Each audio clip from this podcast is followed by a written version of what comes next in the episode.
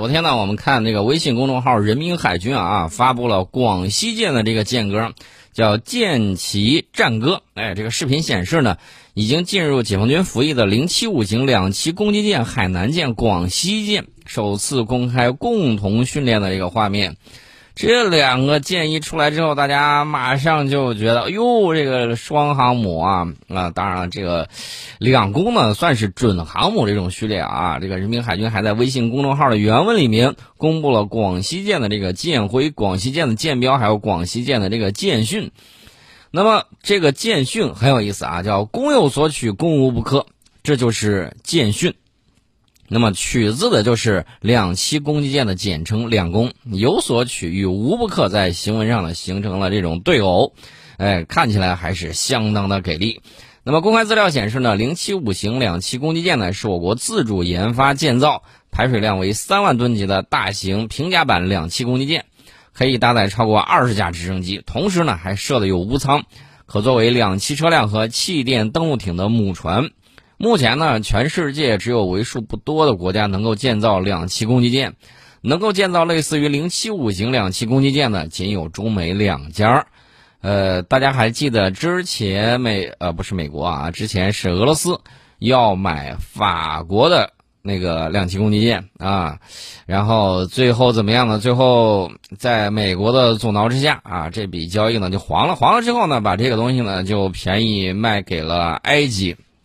这也是当时这个西北风级啊两攻的这个怎么说呢？最后的这个命运啊，你可以看到啊，俄罗斯确确实实到现在为止很难建造五千吨级以上的什么呢？这种战舰。海南舰呢，舷号是三幺，这是我们国家首艘零七五型两栖攻击舰。二零二一年的四月二十三号，海南舰呢在海南三亚某军港呢集中交接入列。广西舰舷号是三二，这是我们国家海军零七五型两栖攻击舰啊，近日入列。那么广西舰呢，作为海军转型发展新式作战力量，在承载着探索海上立体投送作战样式。这种立体投送呢，跟过去的那种。呃，这个抢滩登陆是完全不一样的。立体投送啊，既有直升机可以进行空降，也可以在在敌后进行空降啊。这个登陆的这种方式呢，跟过去是完全不一样的。过去有咱们玩那种老游戏啊，抢滩登陆啊，很多人玩的不亦乐乎啊。虽然那个游戏很简单，但是后来呢，这个游戏当然是越做越复杂了啊。我要告诉大家的是，你坐着这个登陆艇啊，泛海攻击，然后呢，抢滩登陆。现在已经不是这个样子，现在当然还有抢滩登陆啊，但是通过这种气垫船呢，越过或者气垫艇，越过这种障碍，直接奔袭到滩头之上，或者是呢由这个直升机垂直登陆，多种方式，那么我们可以提升两栖核心作战能力的重要使命。大家也知道，我们现在还面临着很多的问题，其中有一个很重要的问题就是什么呢？祖国尚未完全统一。所以说呢，我们看从驱逐舰到两栖攻击舰，这种变化呢，这个不光是说你的这种作战使命的这种转变，更要面对的是武器装备的这种升级、作战样式的这种转换，以及作战对手的这种变化啊，急需要更新我们的作战理念，创新组训模式，加快人装的合一，而且呢，要加速提升战斗力的这种形成。这是当前全舰官兵刻不容缓的使命和责任。那么，作为我国自主研制的首型的两栖攻击舰呢，海南舰和广西舰的这个加快形成战斗力，这个大家看到了啊，确确实实速度非常的快。这对于提升我们国家两栖作战能力、完善整个作战体系，是具有里程碑式的这种意义。最早我们看到两栖攻击舰的模型，是在我们某次这个对外的。一个军事装备展上，然后呢，我们拿出了一个平甲板的两栖攻击舰的模型，然后呢，表示这个可以做外贸出口，然后大家就非常的期待，说什么时候我们自己才能装备我们的呃两栖攻击舰呢？现在大家看到了啊，也是像下饺子一般，有第一就有第二，然后就有接下来 N 多啊，这个是要跟我们的这个航母编队也要配套的，跟我们的整个力量体系的这种构成也是要配套的。这是我们说到了我们的这个两栖攻击舰啊，这个旗舰啊，顾名思义啊，就是编队指挥舰。它引申之意呢，就是最新、最强、最好。呃，我们的这个两宫，它的这个旗舰，大家刚才听到它那个术语啊，旗舰就是要发挥这种强烈使命感的这种旗舰精神。这是我们提到了我们的这个两栖攻击舰。然后呢，我们的御用摄影师啊，日本防卫省呢说，哟，中国海军航母连续第八天在太平洋起舰起降的这个舰载机，在哪儿呢？在大概是十号上午九点多吧。那个日本海上自卫队在琉球石垣岛以南约三百一十千米的这个大洋之上呢，确认到包括这个辽宁舰。包括两艘零五二 D 导弹驱逐舰，包括一艘九零幺型综合补给舰的四艘中国海军舰艇编队。然后报道之中呢还说啊，这个继五月三号到五月九号连续七天之后，辽宁舰在十号早上九点到八点许，也就是北京时间早上八点到这个晚上七点，那么继续进行了舰载战斗机和舰载直升机的起降作业。然后呢，他们还给了一个统计啊，这个统计呢还是很有意思的啊。这个统计是什么样的概念呢？辽宁舰连续八天超百次起降战机，大家很好奇在练啥？这个我们待会儿说。我们先把日本航空自卫队，呃，跟那个日本海自一样，紧急出动了这种战斗机，它出动战斗机去应对这个舰载机起降。海上自卫队是一直跟随着辽宁舰航母战斗群进行情报搜集。呃，那么进行情报搜集的是他那个出云级的那个直升机驱逐舰啊，出云号，就是我说的那个借尸还魂夺舍的那个出云号。而且呢，他还在跟踪监视队伍里头，还增加了一艘秋月级呃这种通用型驱逐舰啊，DD 幺幺七凉月，呃，真的是一首凉凉送给你啊。因为这个船呢，曾经在二零一九年四月二十一号的时候访问过青岛，并且随后呢。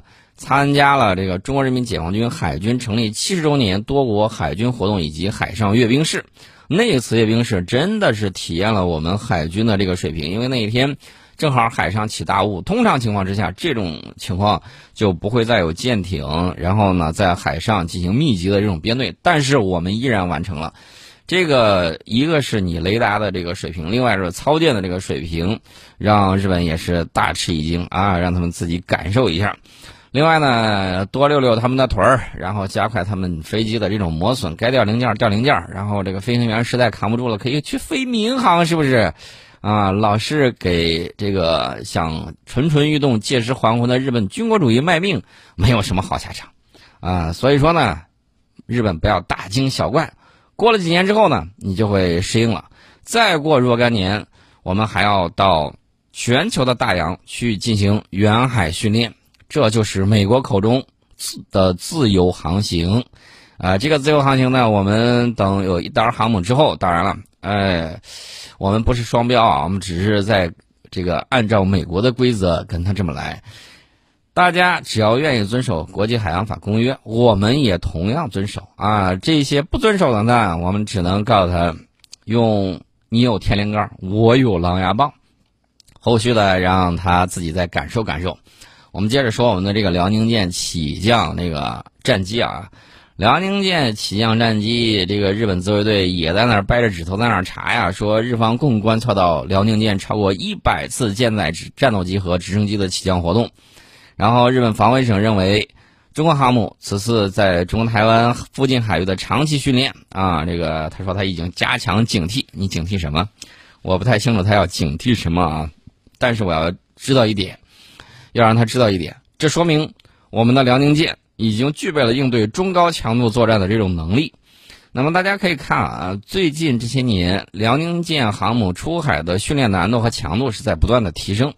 刚开始的时候，少数几架舰载机，然后呢，到数十架舰载机大集群的这种高频次的这种起降，从只能白天出动到如今的全天候起降。大家还记得不记得，二零一七年，也就是二零一六年底、二零一七年初的时候？我们在战略忽悠局第二季里面曾经做过一期节目，专门讲到了这一点啊。然后呢，不好意思，可能讲的有点多。然后呢，那一篇没有通过审核。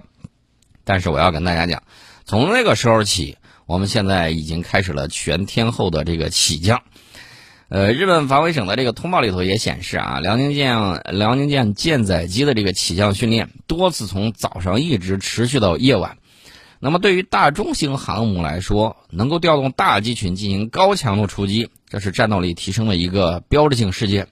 过去的节目里面，我们也曾经给大家讲过，这个美国航母上的这个起降频率那是相当的高，比着法国航母戴高乐号那个水平可是高出去好几个等级。为什么呢？因为你从这个起降的这个频次，你大概就能够看得出来。我们知道，这个在航母上着舰啊是相当困难的一件事，而且非常的危险，可谓是在刀尖上跳舞。那么夜航。尤其是半夜，你去这个往航母上降落，更体现出来你航母飞行员的这个水平。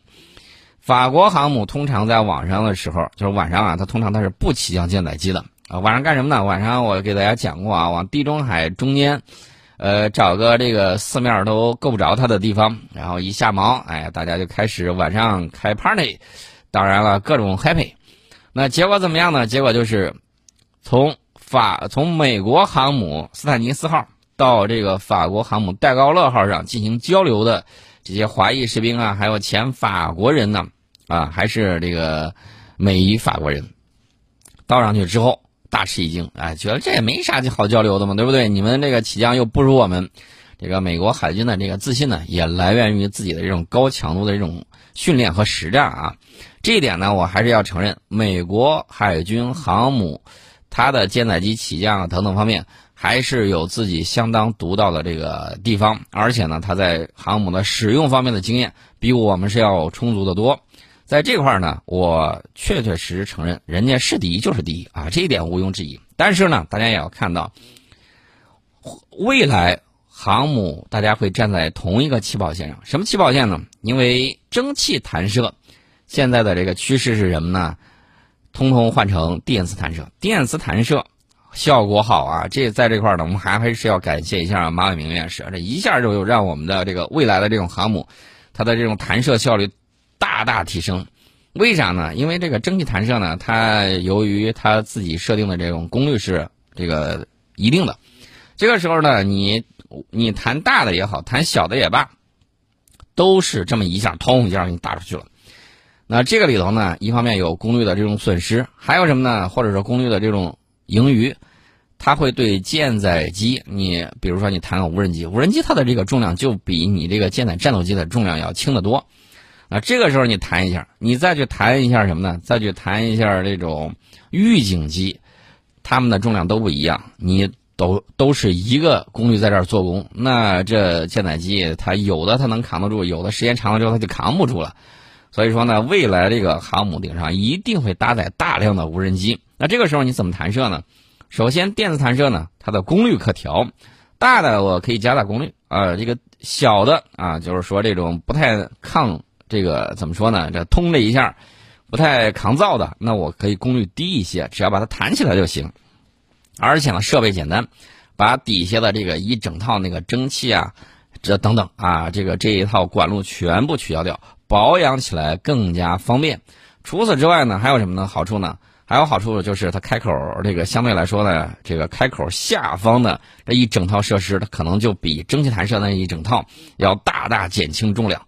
那像这个样子的话，它可以节省大量的空间。你搭载燃油不好吗？搭载弹药不好吗？都是可以的。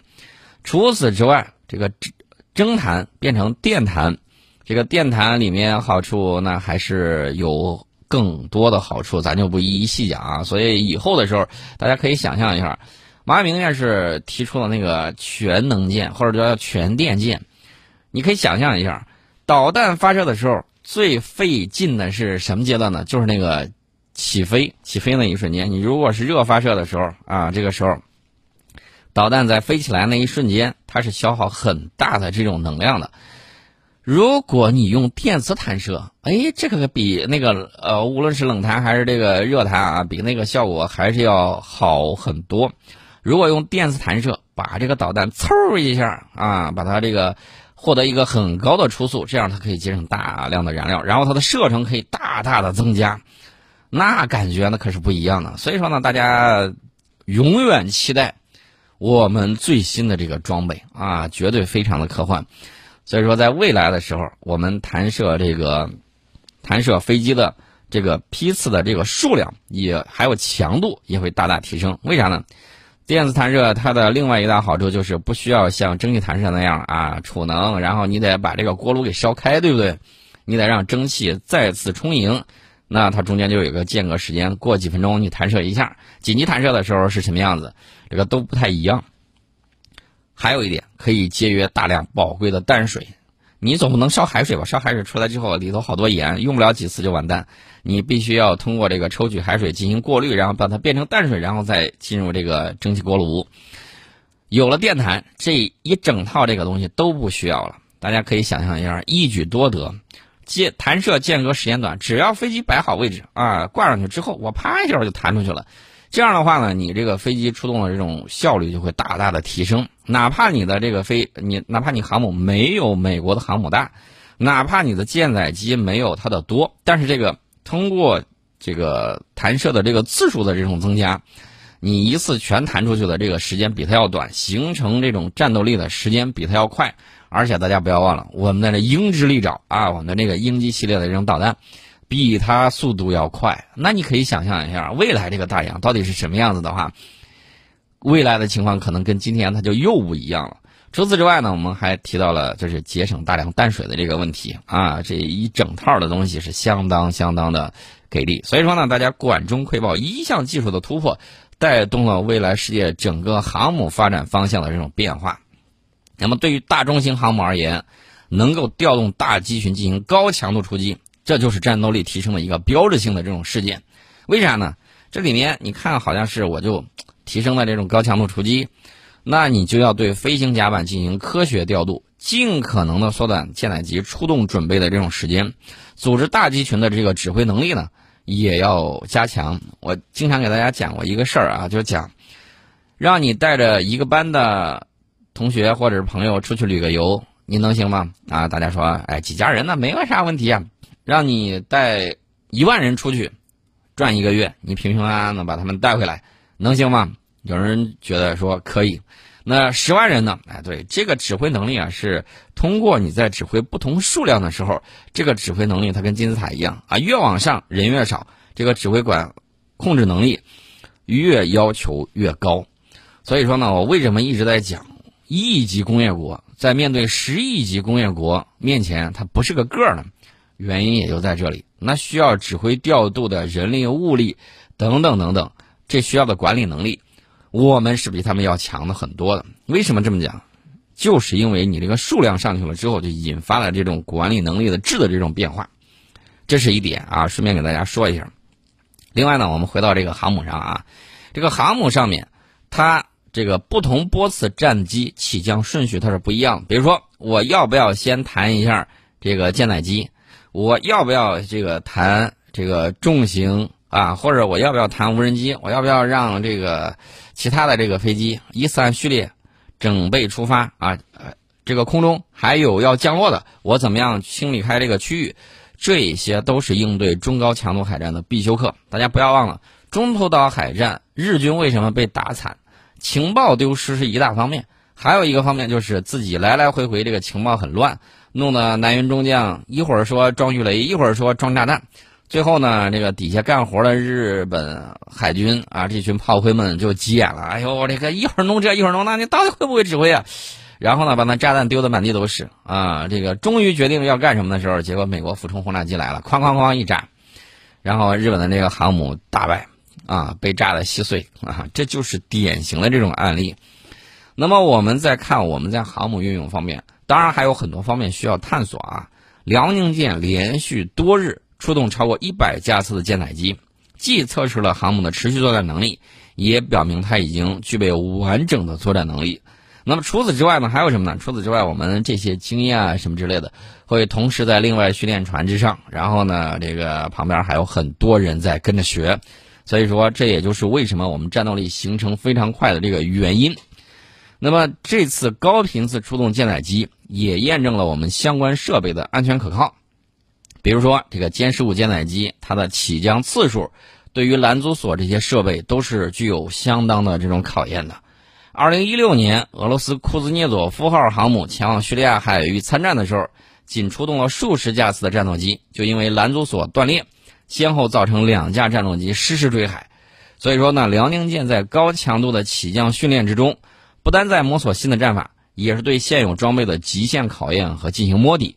我们先进一下广告，广告之后我们接着跟大家聊。